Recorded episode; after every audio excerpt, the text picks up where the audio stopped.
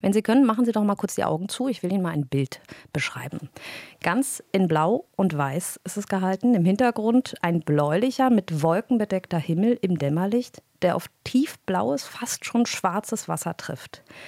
Im Vordergrund in der Mitte ein kleiner Eisberg, weißblau. An und auf ihn geschmiegt ein schlafender Eisbär. Das Bild ist ziemlich aktuell, hat vor ein paar Tagen dem Fotografen erst einen Preis gebracht als Wildlife Photographer of the Year. Er hoffe, dass das Bild Anlass zur Hoffnung gebe, sagt der Fotograf, dass die Folgen des Klimawandels teilweise noch abgewendet werden können, denn Eisbären seien anpassungsfähig. Eine aktuelle Studie zeigt aber nun eindrücklich, der Klimawandel macht den Eisbären sehr wohl sehr zu schaffen. Möchte ich darüber sprechen mit unserer Wissenschaftsredakteurin Anna Korves. Hallo Anna. Hallo. Von wem ist denn die Studie und was steht genau drin? Das ist eine Studie eines Forschungsteams um den Biologen Anthony Pagano vom Alaska Science Center. Und die haben die Lebensbedingungen von Eisbären in der arktischen Hudson Bay im äußersten Nordosten Kanadas ist das angeschaut und kommen zu dem Schluss, dass die Hungersnot unter den Eisbären zunehmen wird, besonders bei heranwachsenden Eisbären und Weibchen mit Jungen. Und warum? Naja, die Eisbären sehen ja auf den Fotos oft so flauschig niedlich aus, sind aber ganz schöne Kolosse. Die Männchen können drei Meter groß werden, wiegen gut und gerne 500 Kilo. Und um dieses Kampfgewicht zu halten, fressen sie vorzugsweise Robben, denn die sind reich an Fett. Und die Robben, die jagen sie im Frühling und Frühsommer, denn da bringen die auf dem Meereis ihre Jungen zur Welt und sind leichte Beute. Und von diesem Fettbeutezug und der Energiereserve, die sie da aufbauen, zehren die Eisbären dann auch in den Monaten, in denen es eben kein Eis gibt und sie gezwungen sind, an Land nach Nahrung zu suchen. Die gibt es zwar, aber halt nichts so nahrhaftes wie Robbenfleisch. Und Beute an Land zu jagen kostet die Eisbären auch mehr Energie.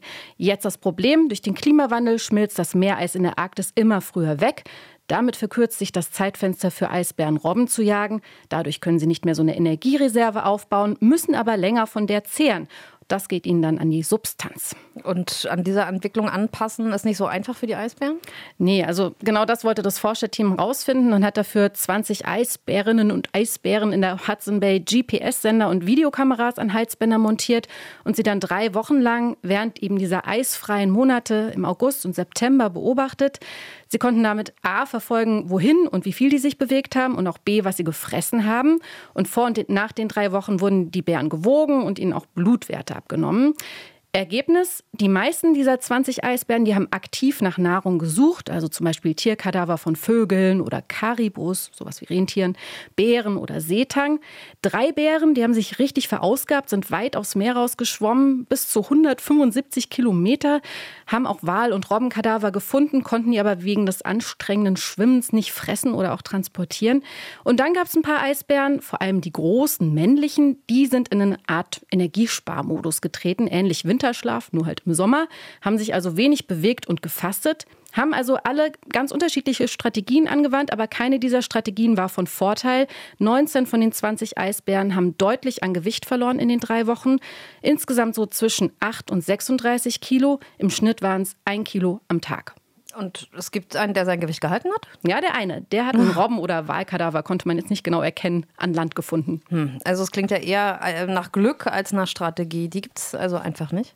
Richtig. Also das Fazit der Forscher ist, keine dieser Strategien wird es den Eisbären ermöglichen, über einen bestimmten Zeitraum hinaus an Land zu existieren. Aber genau dieser Zeitraum, der wird eben länger durch den Klimawandel.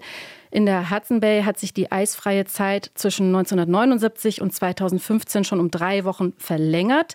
Im vergangenen Jahrzehnt mussten die Eisbären rund 130 Tage im Jahr an Land ausharren. Und die Eisbärenpopulation hat in dieser Gegend bereits um circa 30 Prozent im Vergleich zu 1987 abgenommen. Und viele Wissenschaftler befürchten eben, dass das Überleben der Tierart stark gefährdet ist.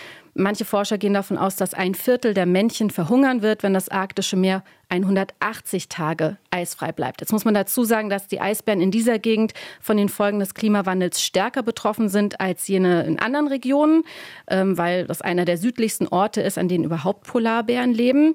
Aber insgesamt schmilzt das Eis in der Arktis ja deutlich schneller, als es frühere Prognosen nahegelegt haben. Der letzte Sommer war der heißeste seit jeher. Daher der Appell der Forscher, es brauche gezielte Schutzmaßnahmen, um die Eisbären während der Sommermonate vor dem Hungertod zu bewahren. So vieles, das miteinander verkettet ist, zeigt die aktuelle Studie. Den Eisbären geht es nicht so gut. Denen droht eine Hungersnot wegen des Klimawandels im Grunde. Wissenschaftsredakteurin Anna Korves war das. RBB 24 Inforadio vom Rundfunk Berlin-Brandenburg.